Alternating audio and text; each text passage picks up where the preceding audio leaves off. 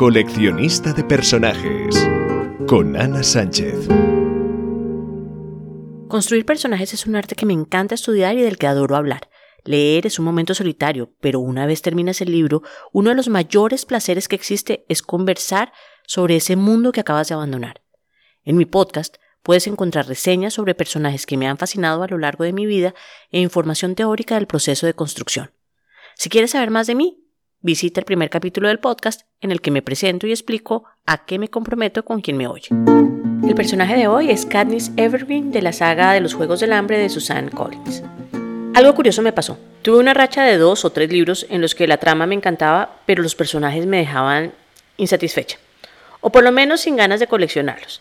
Y pensé por un momento que me estaba volviendo insoportable. Así que decidí releer los libros de esos que me han dejado fascinada, de esos que no quieres terminar. Y cuando los terminas, quieres alargar el regusto de sus palabras. Pensé en varios, pero tal vez porque mi hija menor hace poco los devoró por primera vez y porque está por aterrizar una precuela que se llama Balada de pájaros, cantores y serpientes, opté por escuchar Los Juegos del Hambre. Estos libros me los he leído unas por lo menos cuatro veces, pero esta es la primera vez en que lo hago desde la mirada de escritora y tengo que decirlo, Susan Collins me gustó aún más. La saga fue publicada entre 2008 y 2010, tiene unas películas dignas, pero obviamente los libros son inmensamente superiores. Hay miles de memes rondando por internet, así que no me voy a frenar mucho con los spoilers, aunque trataré de ser sutil para aquellos que aún no los han leído y después de escucharme queden con ganas de ir a leerlos. O eso espero. Lo primero que me quedó claro es que estos libros tienen una estructura, un esqueleto que está muy bien planeado es satisfactorio ver cómo la trama de cada libro está ordenada perfectamente, pero más allá, cómo los tres libros tienen un encadenamiento de la historia que te dejan claro que no fue una historia planeada para un libro que al ser exitosa llevó a un segundo y luego a un tercero, sino que el tercer libro es la conclusión perfecta para el primero. De hecho, una cosa que me encantó fue algo que en mi primera lectura había desdeñado por Cursi, el epílogo, que al contrario hoy veo como el cierre perfecto para ver el arco de la protagonista. Otro ejemplo impecable de un cierre entre libros en la trama es la historia de Prim, que abre el primer libro, de hecho es el gran desencadenante, y que se cierra de manera intensa y brillante en el tercero, luego de desarrollar al personaje de una manera natural. Otro punto que me emocionó en esta relectura fue el uso de todos los sentidos en las descripciones, la forma de convertir un olor tradicionalmente agradable y que usualmente relacionamos con algo positivo en algo asqueroso y que produce náuseas. Me refiero obviamente al olor de rosas del presidente Snow. Es una historia muy bien atada, altamente recomendable no solo para adolescentes sino para todo público y de hecho son unos libros que me parecen grandes espejos frente al tema del manejo del poder. Ahora bien, hablemos de personajes. En esta saga abundan personajes coleccionables. Sina, el estilista, Pita, que desde mi primera lectura es uno de mis novios literarios, Prim, que es la hermana, Haimich, uno de los vencedores anteriores de los Juegos del Hambre que se vuelve el mentor y realmente es como un espejo a veces de la forma de pensar de, Katniss, Gale, el otro interés amoroso que nunca ha sido el mío, Match, una amiga en, el Distrito 12 que es un personaje de los que se pierde en, las películas porque no aparece y que me parece que le da un, un sabor especial a la historia. Seila Gracienta, Buttercup, el gato, y sí, efectivamente me estoy refiriendo a un gato, pero es que me parece una obra en sí misma, porque no es simplemente un elemento decorativo dentro de la trama, sino hay que momentos en que saca tanto a Katniss, tanto de Prim, y a veces es el mejor elemento para mostrar el dolor y la soledad. La mamá de Katniss, de la que no logro acordarme si en algún momento se menciona un nombre, Joanna, Rue, Finnick, el trabajo de construcción de personajes es muy bueno porque los personajes que aparecen no son gratuitos, ayudan a dar más y más verosimilitud a una distopía. No los vemos muy profundos por una razón básica.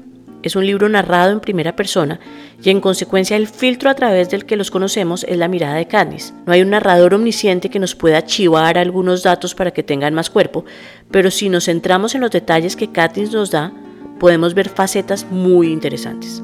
Los Juegos del Hambre son una distopía que tendremos que definir por oposición. Una utopía es el mundo ideal, ese sueño al que se quiere llegar y una distopía es exactamente lo contrario. Es una pesadilla que plantea un posible universo con una estructura social y política bastante alejadas del ideal. En el caso de los Juegos del Hambre, se desarrolla en Panem, en lo que alguna vez fue Estados Unidos, pero el cambio climático y las guerras llevaron a una distribución en 13 distritos y la capital bajo un esquema opresor, en donde la capital lo tiene todo, incluso en exceso, recordando a la opulencia del Imperio Romano, y los distritos apenas sobreviven. Anualmente se realizan unos juegos con los que se castiga a perpetuidad a los distritos por una rebelión que perdieron 74 años antes y como consecuencia tienen que dar un como tributo a dos jóvenes, un hombre y una mujer, entre 12 y 17 años para que acudan al circo romano a competir con los 22 tributos de los otros distritos y donde solo uno puede sobrevivir. El distrito 13 no participa porque la versión oficial es que fue arrasado por el Capitolio. Estos juegos son la manera de divertir a los súbditos fieles del Capitolio y de recordar cómo les va a quienes se oponen al mismo. En este contexto empieza la historia con el día de la selección de los tributos en el Distrito 12 y ante la sorpresiva elección de su hermana menor Prim, Katniss Evergreen de 16 años voluntariamente la reemplaza como tributo femenino en los Juegos. Katniss me ha gustado desde el principio, pero en esta lectura me fascinó. El primer elemento clave es que la historia la narra ella en primera persona, como ya lo dije, y por lo mismo está sesgada por su visión del mundo y de ella misma, que además está en modo supervivencia, o sea, su cerebro está en el mero hecho de llegar viva al final del camino de los juegos. Esto es importante, ténganme paciencia y ahora les explico por qué. Empieza siendo una adolescente que ha tenido que asumir la función de proveedora de su casa ante la muerte de su papá en unas minas de carbón y la depresión profunda en la que cayó su madre. Es una muchachita que está amargada por verse en esa posición y ella lo sabe. No es un ser fácil de tratar porque ella cree que tiene que mostrarse fuerte e invulnerable, lo que no significa que los otros la vean así. Ella no se ve admirable y pone en su hermana todas las características que harían que los otros la quisieran. Y constantemente se sorprende cuando la gente habla bien de ella ella no entiende por qué si ella está poniendo una cara de matona. No se da cuenta de que los otros ven a una niña que se sacrifica hasta las últimas consecuencias por su familia, que es valiente, inteligente y recursiva. Ella se ciega tanto frente a sí misma que incluso a veces nos preguntamos nosotros mismos como lectores qué es lo que tiene para que Pita y Gail se enamoren de ella. Precisamente porque desde su punto de vista nos transmite su propia incomprensión. Pero a través de los hechos que se narran vemos que Gail la admira porque se vea reflejado en ella, porque los dos tienen familias que sostener, porque son cazadores de primera y en sus, en sus excursiones de caza han desarrollado una amistad y una atracción. Y de otra parte, Pita se enamoró de su voz y él, que es un ser humano bueno, bueno, bueno, vio a una hermana al borde de la inanición rebuscar entre la basura y luego la vio superarse a sí misma y convertirse en una cazadora excelente.